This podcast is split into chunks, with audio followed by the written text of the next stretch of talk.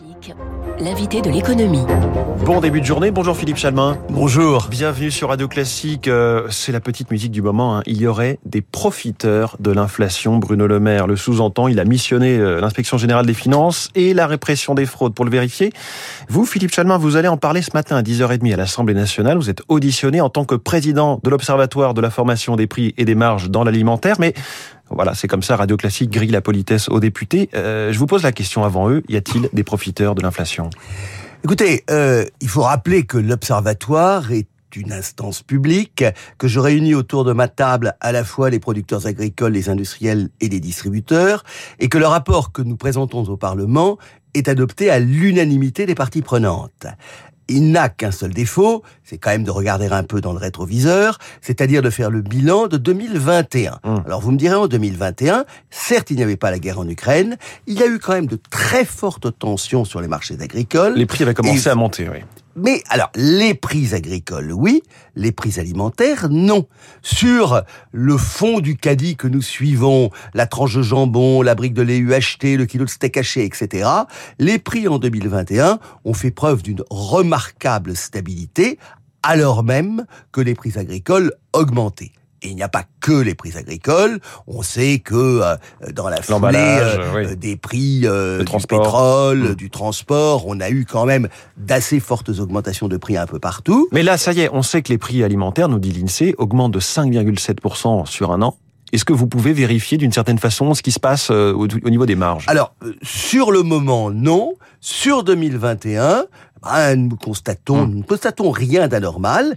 Il est clair que pour maintenir la stabilité, voire éventuellement même la baisse des prix de ces grands produits alimentaires de base, il y a eu des pincements de marge, Mm. que ce soit au niveau de l'industrie, que ce soit la grande distribution. Et c'est bien ce quelques mois plus tard, euh, toutes les tensions dont on entend parler au moment des renégociations de prix, c'est bien que le partage de ces pincements de marge entre industrie et distribution fait grincer des dents dans un environnement en France où l'on est quand même habitué à gérer les choses beaucoup plus par le conflit que par la coopération. Oui, alors il y a eu un ballon d'essai cette semaine. On s'est demandé, Bruno Le Maire s'est demandé euh, mardi, si, enfin lundi, si pouvait, on pouvait pas réautoriser les promotions moins 50%, un produit acheté, un produit offert. Le lendemain, il nous disait finalement non. Et, et, en revanche, il y a aussi cette idée de, de revenir sur le seuil de revente à perte. On sait que la grande distribution ne peut pas vendre moins cher un produit qu'elle a acheté.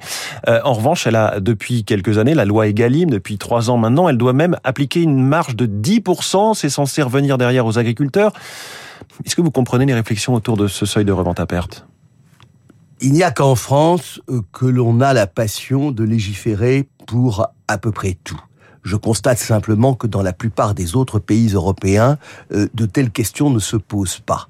Il est exact aussi que la grande distribution utilise, qu'on le veuille ou non quand même, les produits alimentaires comme des sortes de produits d'appel, euh, que les magasins, les hyper, les super, concurrencés aujourd'hui par les grandes surfaces spécialisées, par le e-commerce, c'est quand même sur l'alimentaire qu'ils attirent le client dans leur magasin. Donc vous sous-entendez que les prix sont justes grâce à cette concurrence, mais sur le, la question Euh, ensuite, c'est du coup eh, les, agriculteurs. prix. Alors qu'est-ce qu'un juste prix? Oui. Euh, C'est là une vaste question. Ce qui est clair aussi, c'est que les prix payés aux agriculteurs dépendent de moins en moins euh, des prix payés par les consommateurs, puisque nous sommes sur des marchés. Et il faut bien le rappeler, le temps de la politique agricole commune, le temps où les prix étaient administrés, où c'était les ministres qui, lors des marathons agricoles à Bruxelles, décidaient des prix, ce temps est révolu. Aujourd'hui, euh, oui. les prix agricoles, ce sont des prix nationaux, européens, voire mondiaux. Si aujourd'hui nous avons des tensions sur les prix des céréales, des oléoprotéagineux,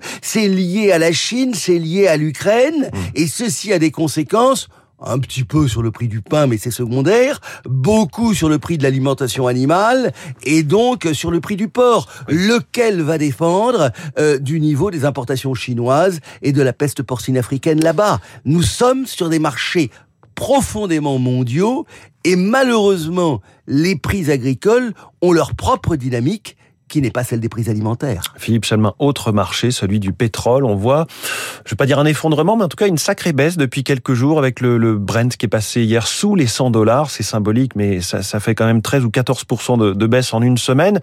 Est-ce que c'est temporaire ou non cette baisse du pétrole? Je vous signale que cette baisse du pétrole, elle fait suite à celle de la plupart des marchés des métaux depuis maintenant quelques semaines. Ce qui est clair, c'est qu'on a deux phénomènes que l'on connaît bien en termes d'offres et de demande.